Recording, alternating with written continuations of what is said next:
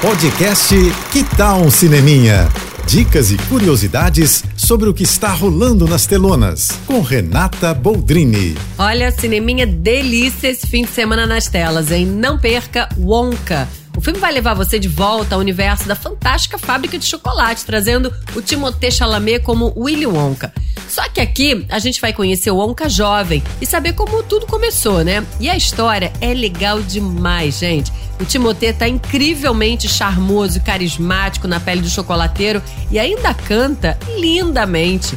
Wonka é um musical. E olha, vou te falar que até quem torce o nariz pro gênero vai curtir, porque os números musicais são espetaculares, com canções incríveis, um visual impecável e muito astral. Eu tô apaixonada pelo filme, já deu pra perceber, né? E não tinha como ser menos do que visualmente impecável, porque na direção tá o Paul King, que é o mesmo que nos deu aquela lindeza de filmes da série Paddington. Ele é um mestre em criar um mundo fantasioso, e aqui não foi diferente.